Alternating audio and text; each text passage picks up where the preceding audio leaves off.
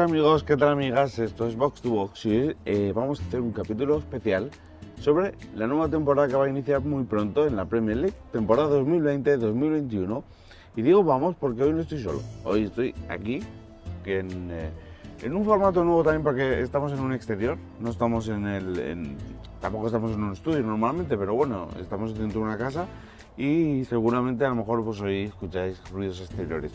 Digo vamos porque no estoy solo, estoy con Adriana Asensio. ¿Qué tal Adri? ¿Cómo estás? Muy bien, ¿y tú Esteban qué tal? Pues mira, ya nervioso, tengo muchas ganas de que empiece la temporada de fútbol Yo de la también. Premier. Yo también. Eh, ¿Qué te parece si comentamos un poquito cuáles son nuestros favoritos, qué esperamos, qué cambios va a haber? Porque va a haber ciertos cambios, va a haber un primer escenario que luego va a transformarse en otro según vayan pasando las semanas. Y no sé si te parece, comentamos un poquito por encima cuál es nuestro punto de vista, cuál es nuestra opinión, qué esperamos, qué deseamos ver y todo este tipo de cositas ¿no? que se comentan ahora a modo de previa. Venga, me parece perfecto. Perfecto, pues vamos a poner un poquito de música y empezamos.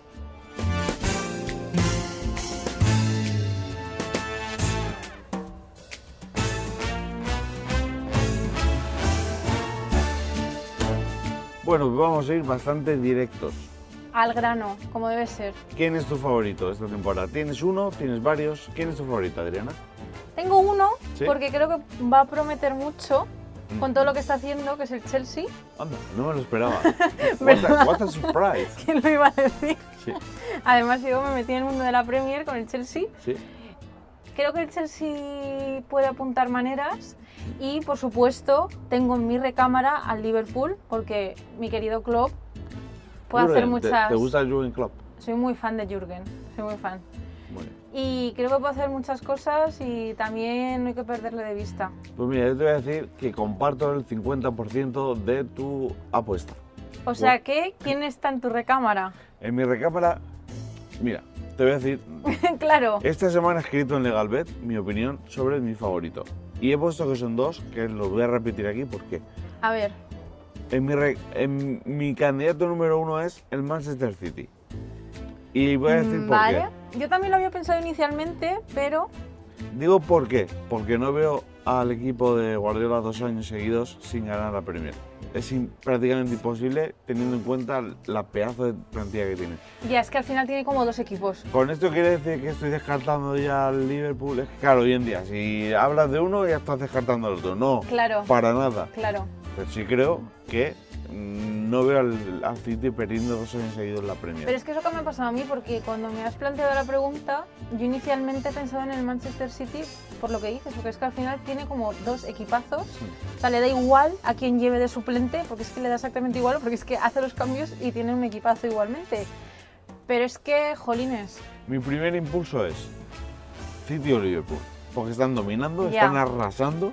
Pero, ¿cuál es la, la opción Ah. B, el plan B? ah, o sea que es al revés, vale. Es imposible no pensar en este Chelsea, simplemente por el gasto que ya oficialmente son el, eh, el mercado de fichajes más alto de un equipo inglés, desde que el formato Premier existe, Es en el año una burrada. 92. Se han gastado casi 300 millones de libras, han hecho un equipazo, Sí. pero un equipazo con jugadores que, quitando Chilwell, vienen de ligas menores, entre comillas, que son estrellas allí. A ver Pero que cómo lo- promete mucho. Ah, eso es, quiero decir, el Chelsea ha hecho un mega equipo. Claro. Tiene cosas buenas y tiene cosas malas. ¿Cuáles son las cosas buenas? Que, te- que tiene un equipazo. Es que se ha montado un equipo muy interesante. Pero al mismo tiempo hay que ser objetivos y este equipazo ahora tiene que adaptarse. Tiene que haber una adaptación y ahí es donde está el trabajo de Lampard, el trabajo de los jugadores y vemos cómo se pueden hacer frente a dos megaproyectos que ya de por sí son buenos Sí. y aparte que ya están hechos. Entonces, por un lado sí que es verdad que creo que tienen bastante hype, por eso digo que sí o sí parece que hay- que incluirle. Y hay que tener cuidado, Eso o sea, es. porque tienen un equipazo, pero Lampard les tiene que dar la bienvenida, que entiendo que ya se la ha dado. Se tienen que adaptar al resto de jugadores, que muchos de ellos, que puede ser un detalle tonto, pero son ingleses y están dentro de, de todo el ámbito, la cultura y tal, y que se metan ellos también, y el ver cómo evoluciona y que no se queme muy rápido. Porque Y que luego otra. hay que recordar que el Chelsea se clasificó para la Champions, Claro, que son muchas cosas que sí, que evidentemente pueden ser candidatos a la Premier, porque son equipos preparados para competir por absolutamente todo, pero tienen otras competiciones. pero si entran solo eh, el tema de la Premier, pues a lo mejor van a aflojar en otros. eh, Hay que verlo. La clave está en que Hmm. creemos que tú y yo coincidimos en que los dos favoritos son Manchester City y Liverpool, pero Sí. que olvidarnos de este Chelsea sería casi un delito. Pero es que luego también el Tottenham se ha reforzado bien, el Arsenal se ha reforzado bien, ojito el fichaje de William, que aunque me haya dolido, A mí también me ha dolido. me parece que es un fichaje brutal, o sea, brutal. Yo todavía sigo sin entenderlo, pero, Pero no me ha dolido tanto como si me dolió el Mm. de David Luiz, por ejemplo. Pero es que de David Luiz, pues bueno, las cosas son como son. Pero también me dolió el de William, fíjate. Sí, pero creo que es un fichajazo por eso. Evidentemente no veo a la altura del Arsenal de otros, de otros equipos, Ya. pero que hay más allá. Ahora parece que lo de James al Everton, cuando, cuando estamos grabando esto no es oficial todavía. Entonces va a haber ahí fichajes chulos que evidentemente van a igualar un poquito el torneo. Ah, Claro, lo que pasa es que la cantidad de fichajes que ha hecho el Chelsea en comparación con otros equipos, o sea, es que ha superado. Entonces va a tener más nivel, al menos inicial. Y digo una cosa que por un lado me ha decepcionado, pero por otro lado creo que va a ser bueno para el torneo. Finalmente Messi no va a jugar en el Manchester City, O- por lo tanto va a hacer que el City, ya lo hemos dicho, creo, Sí. creemos que puede ser uno de los firmes candidatos a ganar, pero por otro lado, a, A mí, a mí me hubiera gustado ver a Messi. A pero también. por otro lado, pienso que el City con Messi hubiera aburrido un poco. Porque creo que hubieran arrasado. Creo que Al menos en Inglaterra. Sí, creo que nos tendremos que esperar quizá la próxima temporada. Sí. Por ¿Quién eso, por sabe? un lado, evidentemente, me decepciona el no ver a Messi, pero por otro lado, creo que gana, gana a nivel de competitividad. Y se crea un caldo de cultivo interesante, Mm. yo creo. Es que yo creo que si ya das este año de ventaja, el resto de equipos ya saben que van a tener que invertir el año que viene. Claro, Entonces le estás dando ya como un proyecto a medio largo plazo. claro, Partiendo de esto, coincidimos, no tres nombres por encima del resto. sí. Y es como que parece que nos mojamos poco, pero es que me parece que dejar fuera al City y al Liverpool. Es que, o sea, sería una tontería decir que el Leeds va a ganar. O sea, lo siento. Bueno, pero es otro equipo que, Se- que se- hay, hay otro equipo que es otro equipo que hay que ver este año porque Sí, a mí me apetece mucho verle, sinceramente, porque después de haber visto el documental, ya como que me ha picado la curiosidad. Mm.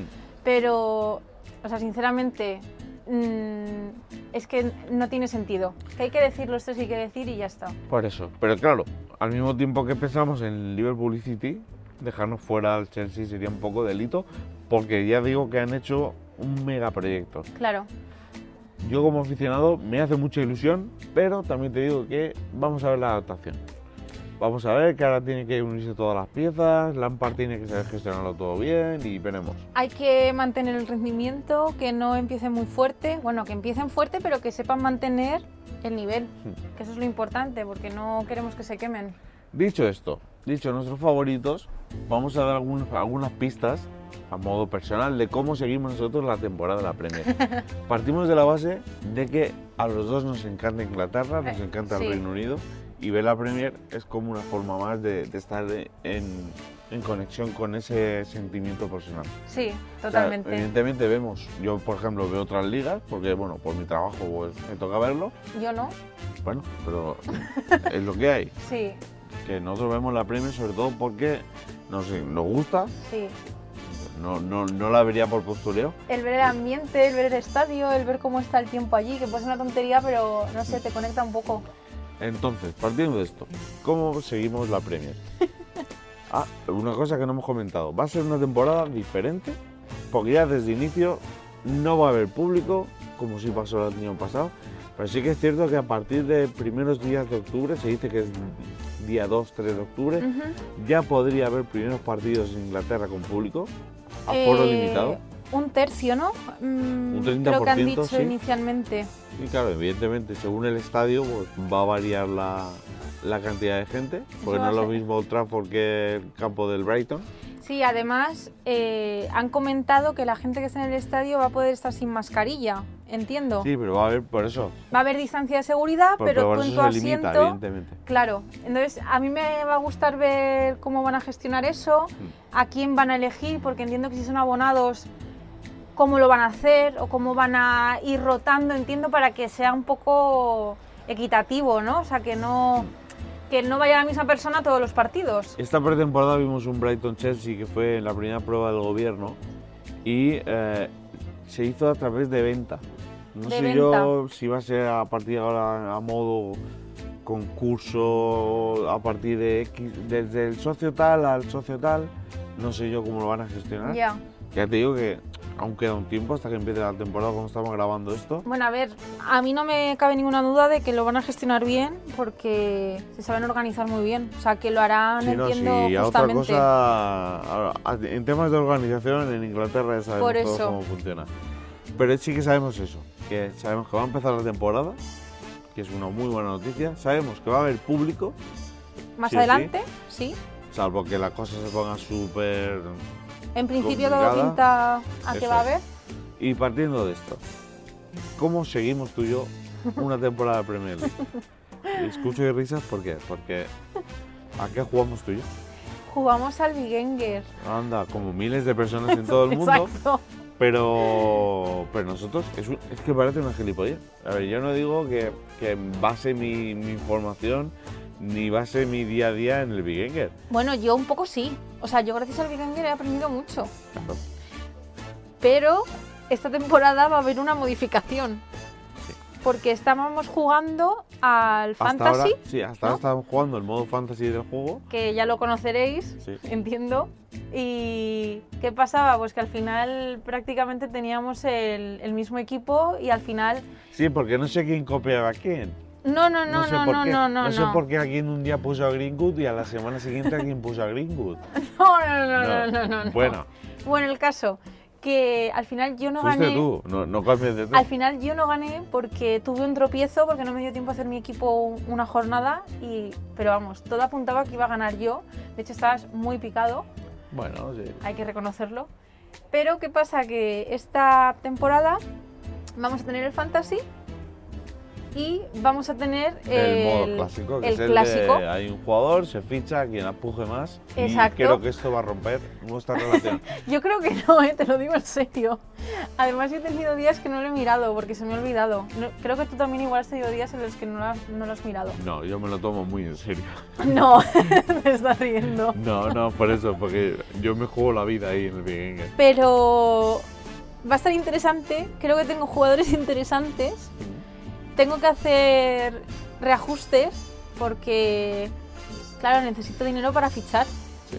Tú también necesitarás dinero para fichar. De hecho, ahora mismo cuando estamos grabando esto, me faltan dos jugadores en mi equipo. Quiero decir, tengo nueve jugadores en plantilla. ¿En serio? Entonces, en estos últimos días de mercado, Claro. me va a tocar fichar porque si no, ya voy a empezar mal. Es que, claro, ¿sabéis qué pasa? Que a mí me surgen muchas dudas, porque claro, es la primera vez que juego a la versión clásica. ¿Y qué pasa? Que no se las quiero preguntar a él, no te las quiero preguntar a ti, por si yo me desmarco en algo y te enseño alguna de mis cartas. Uy, cuidado. No algún jugador, pero es que no sé si ahora mismo tengo muchos jugadores, tengo pocos, no sé muy bien. Eso es lo que te dé tu, lo que te dé tu presupuesto. Ya, ya, claro, pero bueno, que yo tengo que hacer mis ajustes. tengo que ver. No he tenido tiempo, porque es que yo soy muy friki, o sea, cuando yo me pongo con algo, lo hago bien. No he tenido tiempo de meterme en webs especializadas como Transfermarkt para ver información de jugadores, para ver los jugadores que tengo y los que hay en el mercado, a ver si me compensa o no. Entonces me tengo que poner un día que tiene que ser dentro de muy poco porque empezamos la semana que viene. Eh, ¿Qué más? A ver, eso es un poco... Ya hemos dicho nuestra parte informativa al principio, bueno, informativa, opinión, Opinión. nuestros eh, favoritos, pero ahora vamos a ver un poco también, porque hay gente que le interesa y es cómo seguimos nuestro día a día la Premier. Hmm, Evidentemente en España se puede ver por Dazón Eso es. y yo en Dazón veo los partidos desde el punto de vista futbolístico, pero Adriana, ¿qué ocurre? ¿Qué ocurre contigo? Digamos que sale tu lado marujo. Bueno, Marujo no, que yo soy muy observadora y me fijo en los detalles, entonces yo comento cosas. Detalles sea- como detalles tan importantes como Pues detalles tan importantes que a mí me parece muy importante el- la pronunciación de nombres, por ejemplo. O sea, a mí eso me parece algo básico, que es un trabajo básico que el comentarista o narrador eh, tiene que hacer. por o sea, ejemplo Bor Bournemouth. o sea, que alguien diga Bournemouth a mí me, me rompe, porque es Bournemouth. Claro. eh, nombres de jugadores que es que evidentemente no se pronuncian así. eh, hay webs que te pronuncian los nombres de los jugadores, quiero decir que no es tan difícil, o que ya si te ves un programa en inglés, ves cómo lo pronuncian. O sea que son detallitos que luego qué pasa, que al final arrastras que la gente lo diga mal. Ah, aquí vamos a hablar claro. Eres una hater. No soy una hater, pero es que son, una hater de muchos periodistas. soy, un, soy una hater. sí, sí, sí, las cosas como son. Con cariño, o sea, desde el cariño de. Yo, si me preparo bien mi trabajo, me informo de cómo se pronuncian los nombres de cada jugador del partido que voy a narrar o comentar. O sea, es que ya fuera de coña me parece como algo básico. Es que si no, no estás haciendo bien tu trabajo, que tampoco te piden tanto. O sea, evidentemente luego piden información de cómo va el equipo, de tal, de, pues del rendimiento de tal jugador y no sé qué, pero es que decir mal su nombre o su apellido es que me parece un delito. Si quieres hablamos también de otro detalle que te fijas tú mucho, En que que me son fijo. los, los peinados, los looks, Sí. las botas. Las botas, sí, me fijo mucho en eso. Ah, esto ya es un poco a modo de broma, pero sí que es verdad que yo también me fijo mucho, yo creo que tú también. Es el tema de cuando, a ver, a nivel audiovisual la Premier League es, es la mejor del mundo. Sí, O sea, es el mejor, el mejor, como si tú buscas un show, un espectáculo, está años luz de, de cualquier liga del mundo. Hmm, Yo le equiparo siempre a la NBA, a nivel de show, de, Sí. de espectáculo. sí, Y siempre vemos esos planos de atardeceres, esos planos aéreos de estadios. Mm, es una pena esto como ultim- en las últimas jornadas de la temporada pasada por, por el tema de que no había ambiente y tal. Pero yo creo que aún así han estado por delante del resto. Y también te digo una cosa, me ha gustado mucho el... No tenía mucha confianza en cómo se iba a volver a, a ver los partidos durante la cuarentena, cuando se decidió que iban a volver a jugar sin público y tal. Me gustó mucho el... que es algo que no respetaron mucho los de Dazón, esto lo digo como crítica, con cariño, el no respetar los silencios y el no respetar el escuchar. A mí me llamaba mucho la atención el poder escuchar a, a- al entrenador o a los propios jugadores, el escuchar cómo se gritan unos a otros, en plan, pásamela o no, o tal, o cuando se cabrean, lo que le pueden gritar. Y lo que puede decir el entrenador, porque hay muchos entrenadores que son españoles y con muchos jugadores hablan en español, o aunque hablen en inglés se les entiende muy bien. Entonces, el escuchar ese tipo de cosas a mí me llamaba la atención. Muy bien. Ya está, dato. Em, eso, eh, seguimos con el Bienger, seguimos los partidos en Dazón, porque no hay otro sitio. No. Que yo, personalmente, ese es tu punto de vista, yo personalmente creo que lo hacen muy bien. No, por supuesto que lo hace muy bien y lo narra muy bien. O sea, aparte de eso, lo que pasa es que yo soy muy puntillosa, pero lo hace muy bien. O sea, creo que si lo hubiera cogido Otro, otros, pues quizá lo hubieran hecho mejor o peor, pero no hacen nada mal. Y no voy a dar nombres, pero creo que hay muy buenos profesionales, Sí, hay sí, sí. periodistas muy buenos. Sí, sí. Yo alguna vez he hecho público algún nombre porque lo me apetecía hacerlo. Además se nota la diferencia. Sí, o sea, sí, se nota. se nota mucho. Eh, más cositas que, que nos hace seguir la Premier. Evidentemente, bueno, lo hemos dicho antes y por encima, pero si quieres profundizamos un poquito. Ay, el, el perro ese es súper gracioso, ¿no? Es súper que- cookie. Igual quiere aportar algo. Igual, parece que no. Hemos hablado un poco de nuestra pasión por, la, por el- la cultura inglesa en general, nos gustaría vivir allí, eso lo sabemos ya todo el mundo que escucha el podcast Sí, sabe que nuestra pasión es eh, UK, que nos Sí. gustaría mucho irnos a Exeter, pero ahora mismo la, la situación es un poco chunga, es un poco chunga porque primero está el coronavirus, está el Brexit que la gente se ha olvidado del Brexit, pero está ahí.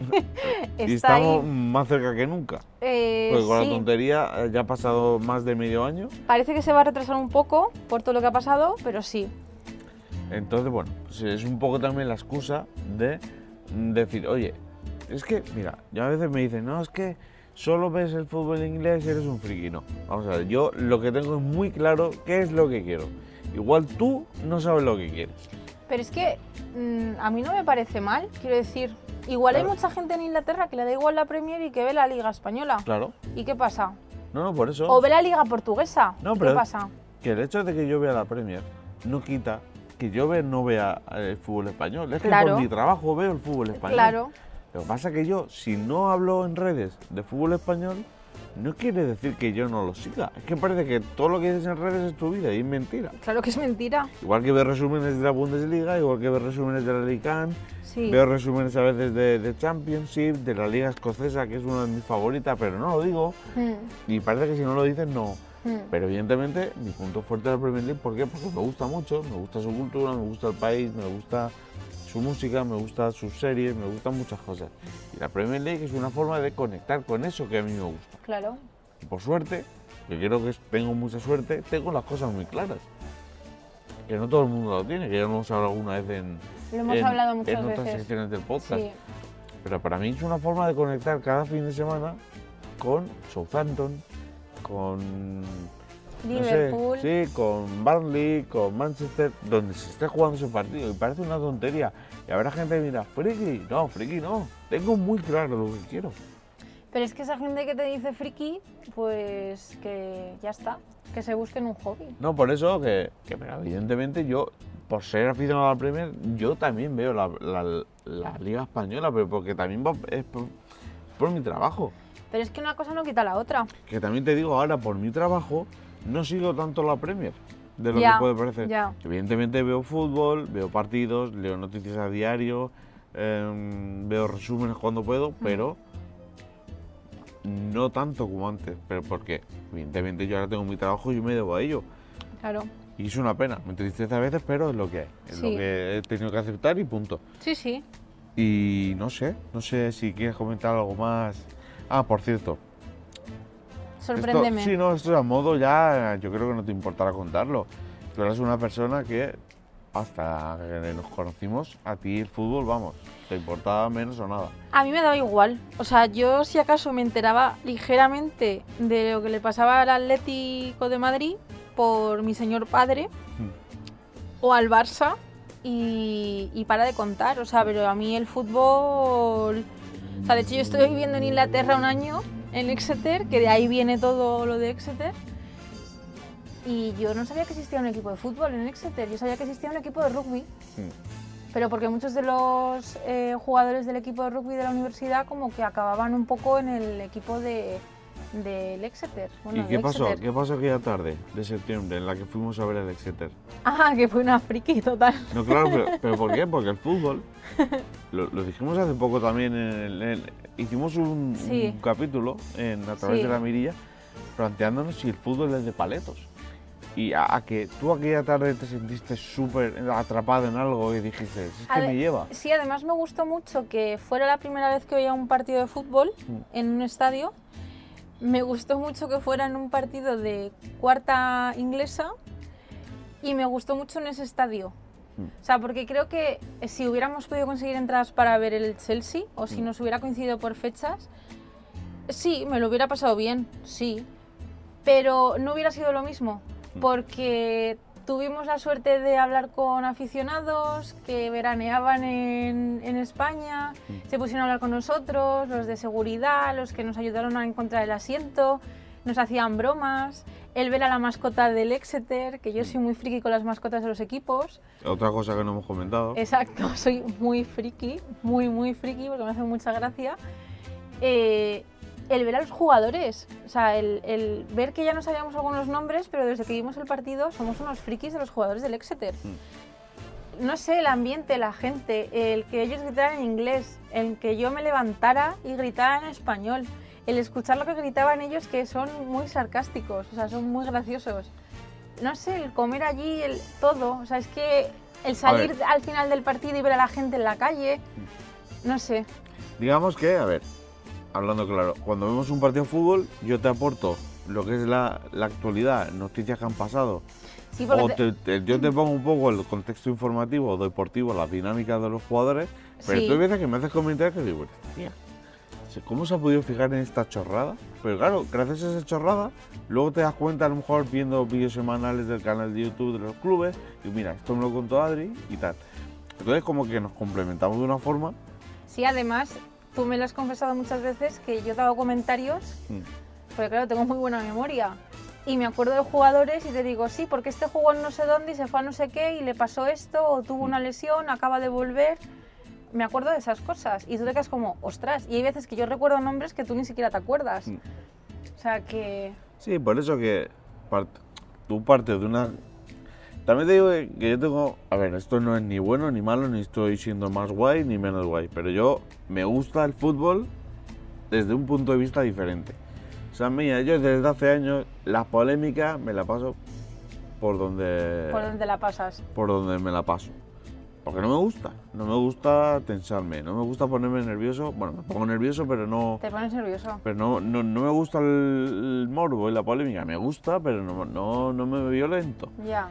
Entonces yo creo que tú también has aprendido esa versión light de, de que hay historias, de que hay más allá de- del juego. Sí, porque a mí me da igual. O sea, quiero decir, yo lo que me centro es en ver el partido y pues si se, se lesiona un jugador, pues en los insights de los equipos, Mm. el ver cómo va, pero en las noticias de toda la bruma que se genera alrededor de... A mí eso es que me da tan igual. Porque al final la mayoría de ese tipo de informaciones son falsas y solo generan como más... Odio. Sí, generan odio que al final se ve traducido en el odio entre los aficionados, porque a los propios jugadores es que incluso ni siquiera les llega. Claro, es que eso es lo que, lo que siempre acabamos pensando cu- cuando vemos como el documental de Tottenham, hemos visto el documental del Sunderland, el Del de Manchester Leeds, City. el de Manchester City, te das cuenta que los jugadores son personas. Y eso es lo que, no digo que no interese decirlo, pero, pero no vende. Y, No, y que se centran más en la relación que tienen con el entrenador, con los ayudantes del entrenador, con los fisios, con la mujer que está en el comedor que les da la comida, con el cocinero, con el tío que le limpia las botas, con el que le prepara con el utillero. sí, sí. que al final son cosas que no ves y que pues a mí me parece muchísimo más interesante que el decir que un jugador se lleva mal con el entrenador cuando probablemente ni siquiera sea verdad. Claro, claro. No, a ver, yo, yo no digo que todo ese tipo de cosas no las consuma, porque las consumo, Porque, Porque se en mi trabajo- que... Exacto. mi trabajo, y, y no con esto estoy diciendo que estoy haciendo un trabajo que no me gusta, para nada. O sea, mi, tú eres consciente de que mi trabajo Sí, a me veces, apasiona. Sí, sí. O sea, me apasiona mm, en plan enfermizo. Eh, sí, Me exacto. hace muy feliz mi trabajo. Pero evidentemente yo quitaría cosas de mi día a día. ¿Por qué? Porque mi forma de ver el fútbol hace años que cambió. Claro. Hace años, ¿por qué? Pues simplemente pues, porque, porque me he hecho mayor, porque me han pasado cosas en la vida y yo huyo de un fútbol y voy a- en una corriente diferente. Es que al final no buscas que te encabrone. Que al final es un poco eso. Por eso. Y yo creo que ya eh, hay poco más que comentar. Poco más. Entonces, mm, vamos a cuánto tiempo llevamos. Bueno, pues nos ha quedado un capítulo bastante, yo creo que bastante bueno.